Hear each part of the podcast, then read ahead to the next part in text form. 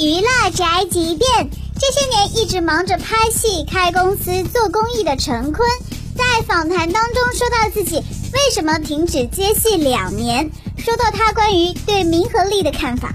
所以呢，有些时候我觉得，就我前两年为什么停下来休息的缘故，就是我觉得太顺利了。当时停的时候是呃《龙门飞甲》也比较火，完了之后，当时画皮二上了之后呢，又是当年的票房冠军。他上映就得得到当年的票房冠军的时候，突然就会得到很多邀请，片酬直接翻一倍。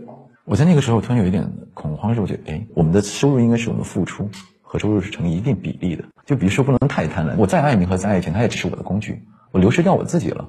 我停下的两年的时间，我只是保持一点距离。我不我不要，我看看我心里有多么的懊恼，我看我是不是后悔，还是我嘴巴上说的清高，而实际上我想的。结果呢？结果非常好。到现在我依然知道我对名跟利非常的非常的喜好。结果是怎么样？结果是真香啊！陈坤说话也太实在了吧。而对于接下来的打算，他是这样想的：接下来会发生什么，我不知道。因为目前如果保持了一个简单的关系，我只是尽量提醒到自己说，哎，我做我差不多快没钱的时候，我再提起赚钱是变成第一位。